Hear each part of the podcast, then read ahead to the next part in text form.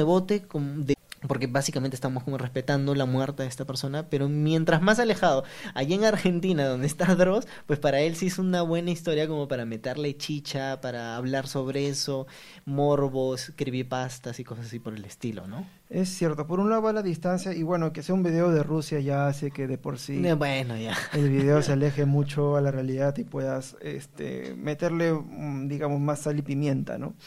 Este, bueno, otro aspecto del video, bueno, es la violencia, ¿no? Y sobre todo cómo ha pasado el filtro de YouTube. Dice que poner el video 1444, además de la leyenda, dice que, bueno, que podías, podías pasar los filtros de YouTube y todo eso. Creo que simplemente fue una coincidencia, un error de, del ID de YouTube y que la gente tra- trata de justificar con el tema del video y que es maldito y patatín y patatán, pero no, no creo nada de No. eso, en verdad. O sea, nada te va a pasar.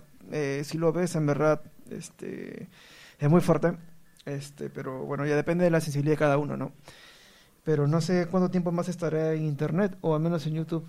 En YouTube no está. Yo ¿Tú lo googleaste? Sí, ya busqué, no no no está disponible. Simplemente han eliminado todos los videos y una vez que eliminan un video por suficientes denuncias, pues se almacena como backup en YouTube y cuando uno sube un video con imágenes similares, inmediatamente como lo detecta y lo censura y luego lo evalúan y luego lo borran. Así es más o menos el, el procedimiento.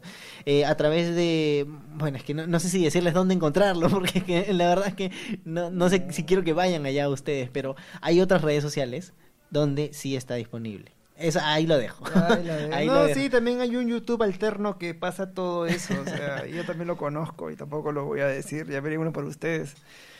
Pero sí, eh, sí, bueno, sí, en verdad no. También, o sea, hay que respetar, sí, en el caso, ¿no? Que sea real y sea una muerte real, hay que respetar la muerte de esa persona, ¿no?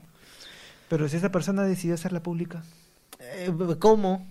Simplemente... ¿por qué, se- por qué se grabó? eh, bueno, eso Ahí es- podremos decir si es que se Es grabó. que, es que, claro, quien es el culpable de hacerlo público es la persona que lo hace público. Él no puede hacerlo público porque ya está muerto.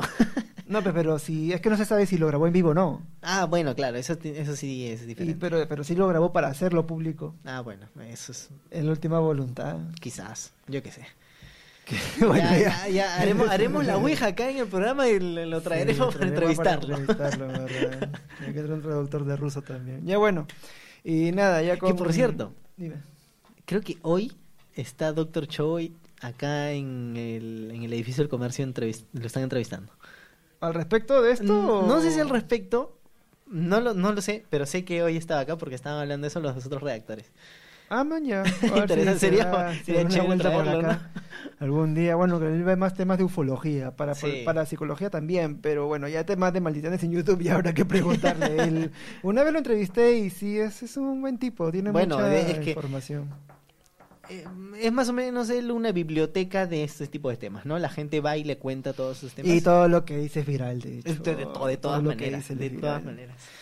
Y bueno, ya con esto terminamos el programa de hoy. Recordarles que Deport Play sale de lunes a viernes en el podcast dentro de las 4 y las 5, dependiendo de cuando liberen la oficina.